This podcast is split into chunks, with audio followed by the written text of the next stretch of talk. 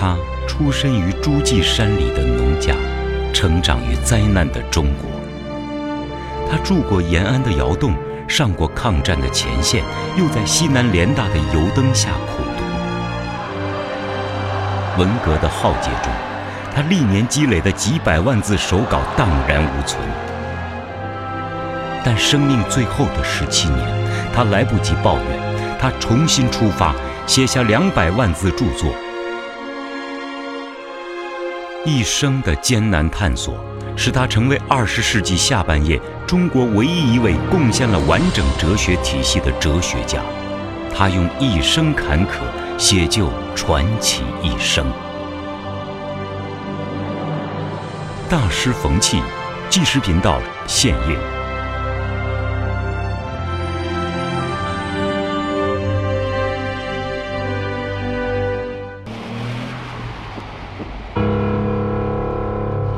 一九三二年，东北全境沦陷。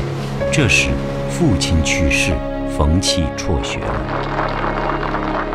杭州初中的校长唐世芳，出于爱才惜才和为国家培植人才的愿望，负担了冯契的全部求学费用。这位恩师，一生在艰难困顿中，不知帮助了多少的穷困学子。如果没有唐先生的帮助呢，他这个学就上不下去。其实不仅后来是在初中阶段、高中阶段，甚至到了大学，那个唐先生也帮助他来筹凑这个学费的。唐世芳是教育家，美国哥伦比亚大学教育学硕士，早年在北师大参加了五四运动，一生就是利己达人。冯契对这位老师终生感念。因为老师对他的培养如同尽天职。唐世芳先生呢，新文化运动的时候是北师大求学的，他当时是这个杭州呃初级中学的校长，他非常这个赏识冯起，就说这样一个非常勤奋、非常这个聪慧的学生，他非常爱护他。冯起的数学成绩优异，数学教师认为可以免修，他的文章经常在校报发表。一九三五年，冯契分别以第一、第二名的成绩被南开数学系和清华哲学系录取，他选择了哲学。冯契实际上是当年第一名的成绩进入清华大学，而且在清华，哎，一开始他就是非常出众。当时的考虑是要救国就要有理论，最根本的理论是哲学。我对数学、科学、文学、哲学都爱好。学哲学大概是最能满足我广泛的兴趣。北上求学的行装仍然是唐世芳夫妇帮助他制备的。六十年后，一九八九年，老师已九十高龄，冯契奉上自己古稀之年的新著《中国近代哲学的革命进程》为恩师祝寿。老师晚年有诗。利己达人夙愿长，欣慰之情溢于言表。历史的留痕如今虽已难找，但恩师对他日后为学为师的影响是无疑的。或许正是老师的身教，启迪了他将中国向何处去的问题落在人的研究和培养上。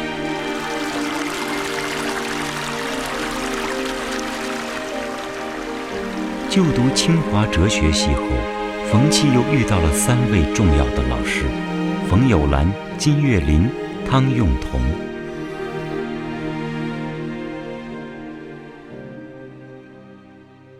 老师冯友兰写了中国第一本完整的哲学史著作《中国哲学史》。冯友兰欣赏冯契，对他说：“清华哲学系有个特点。”特别重视逻辑学和逻辑分析方法，建议他选金岳霖先生的逻辑课。金岳霖是最早把现代逻辑系统的介绍到中国的哲学家。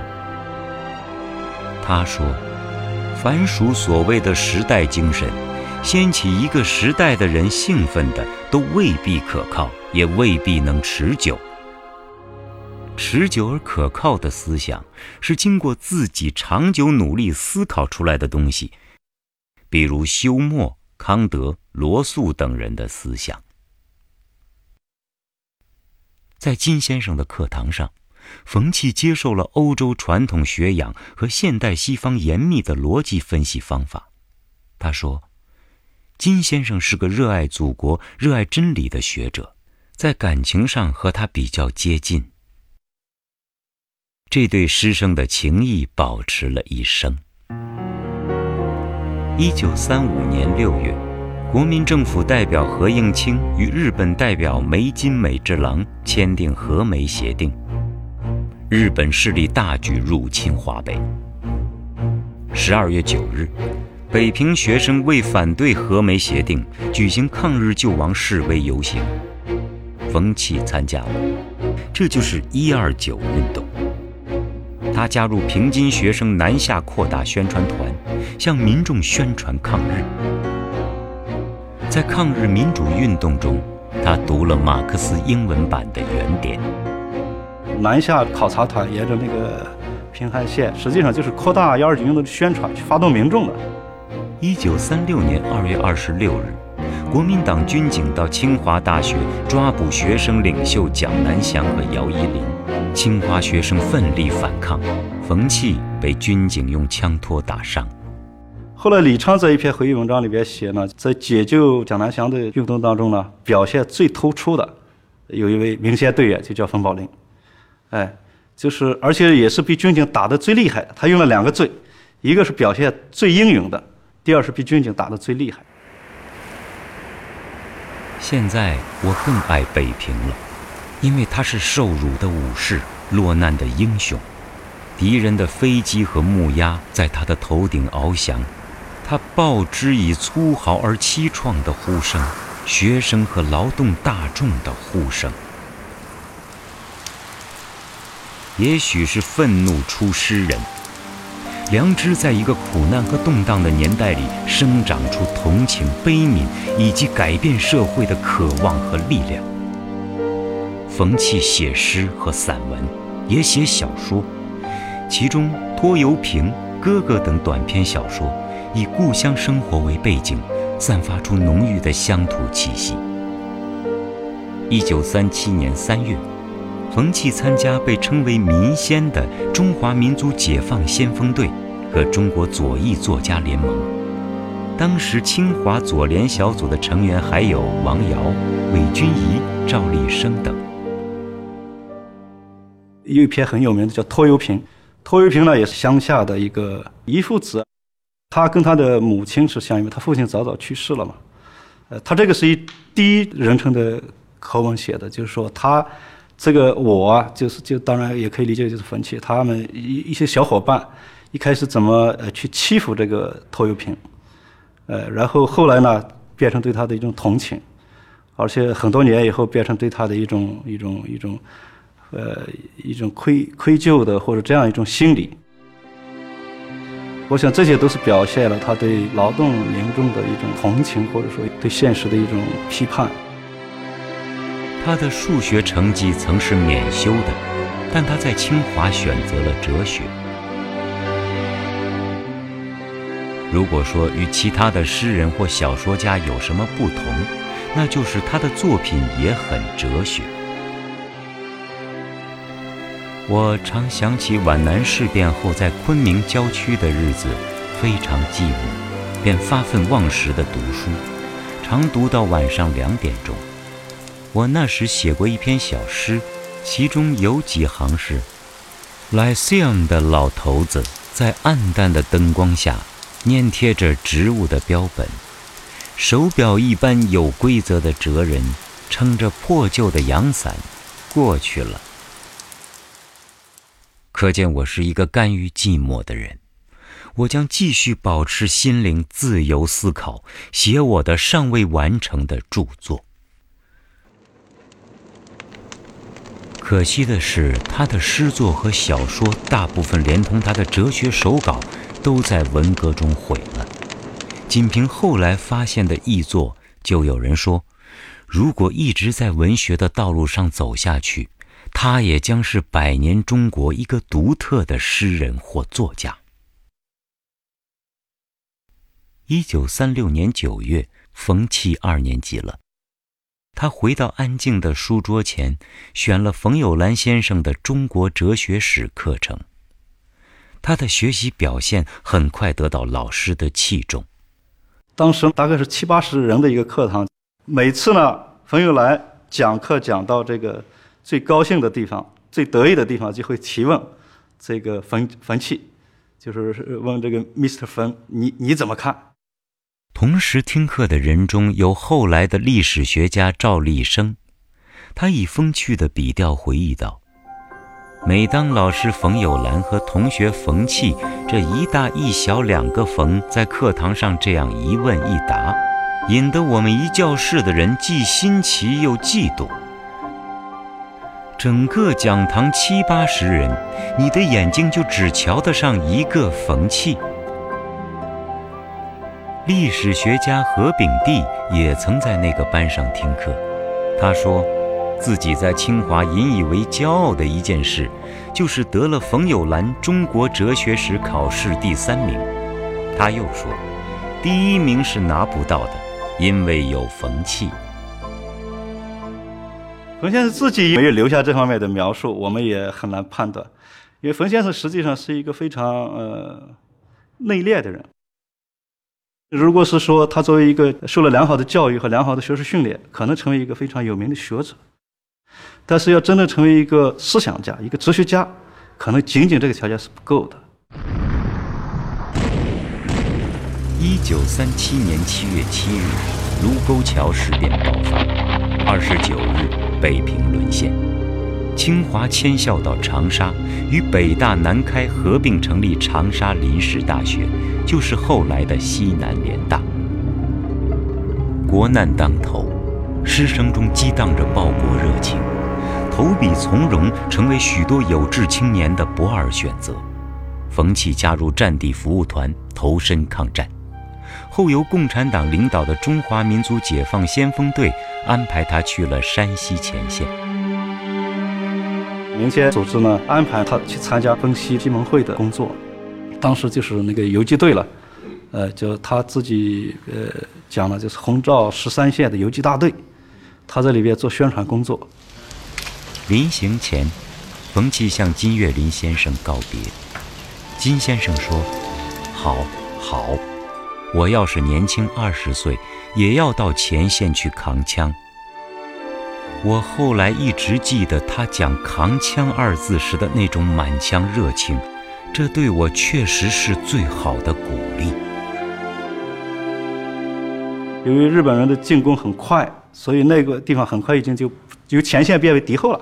他们后来就转移到延安去。冯骥在一九三八年春到了延安，七月份进入鲁迅艺术学院文学系学习，十一月份加入中国共产党。在山西时。他读到了《论持久战》，深感佩服，这他一生未变。一九六零年，冯骥为学校教师和研究班学员做关于毛泽东《论持久战》的演讲，赵修义印象深刻。那年他刚刚从北大哲学系毕业，他就从哲学的角度把持久战的辩证逻辑呢分析得非常精到。当时我做过一个记录。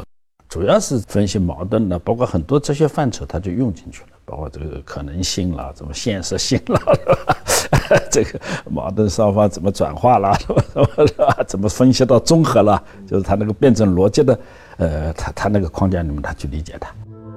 一般的人他不可能做这样一种理解，完全是从哲学的高度去理解毛泽东的这样一个著作的。在延安鲁艺待了一年半。冯契又到贺龙部队实习，一九三九年十一月回到西南联大复学，只是学校早已从长沙流亡到云南了。在西南联大，他读到了毛泽东的《新民主主义论》，这也是他一生推崇的一篇文章。该文的开篇第一句就是“中国向何处去”。一般人。听到中国向何处去，他不会把它看作是一个哲学问题。但对冯骥先生来说，这是一个哲学问题，因为在他看来，中国向何处去，就是中国人向何处去。对冯骥先生来说，中国向何处去，不仅是一个时代的大问题，不仅是一个政治的大问题，而且是一个哲学的大问题。因为在他看来，中国向何处去这个问题的最重要的解答是中国人如何在多重意义上站立起来，不仅在国际法的意义上，不仅在经济上、军事上、政治上，而且在尤其是在精神上站立起来。要在精神上真正站立起来，我们就要寻找一个既可爱又可信的价值王国。我在北方两年，一九三九年又回到昆明西南联大复学。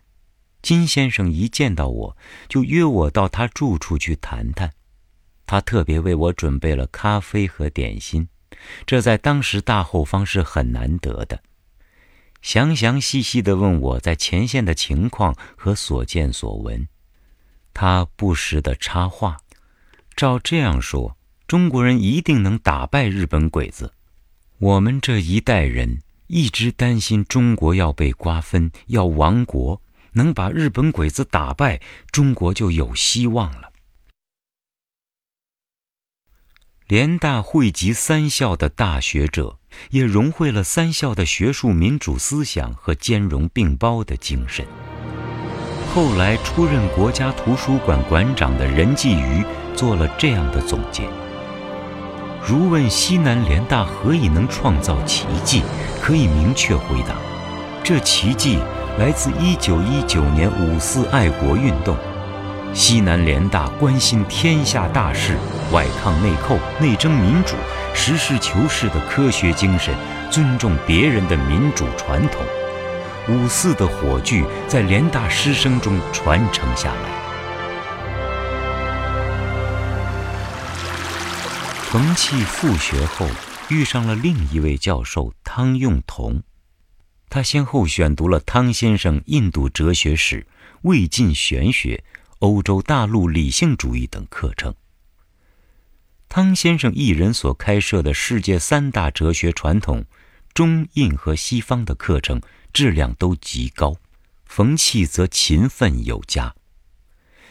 近年出版的汤用彤《儒学、佛学、玄学》一书，其中的玄学部分，就是根据冯契在西南联大时听汤先生课的笔记整理而成的。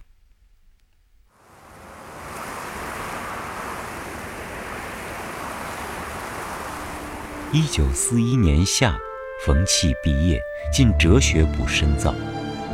他给自己定了读书计划。西方从古希腊到维也纳学派，中国从先秦到五四，挨个读览各家著作，发愤忘食的读书，常读到晚上两点钟。在敌机轰炸的间隙，他和冯友兰讨论中国哲学，与金岳霖讨论西方哲学，遇到佛学问题，则向汤用彤请教。三位先生总是有问必答。平等讨论，对他的不同见解总是鼓励探索。金岳霖先生是近代西方哲学当当中的那个这个逻辑实证主义的那个派别，对吧？冯先生呢，在某种程度上，冯玉兰先生也也受这个影响，但是他是在中国哲学这个传统方面来做的，对吧？那么汤用彤先生实际上是佛学这个这个呃背景，而且佛学呢，在中国。近代以来又特别，呃，得到了推重，因为呃，像那个章太炎先生，啊，像那个梁启超先生，他们特别推崇，因为他们认为救中国啊，恐怕需要有佛学的这个发扬光大，所以他在一个非常良好的而且多重的这样一个思想的，呃，学术的这个地方受了训练。冯骥晚年回忆自己的每一位老师，说了一句话。他们都是爱国者，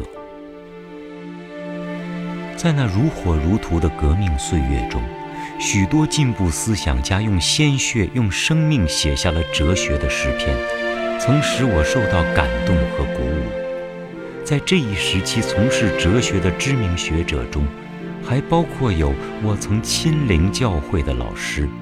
我对这一逝去的年代的思想家们是精神相通、血脉相连，有着特别的亲密关系和亲切之感的。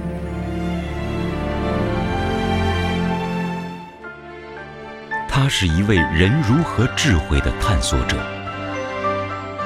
他对民间的疾苦，对于我们现在面临的问题，恐怕有更深的体会。他是体会了。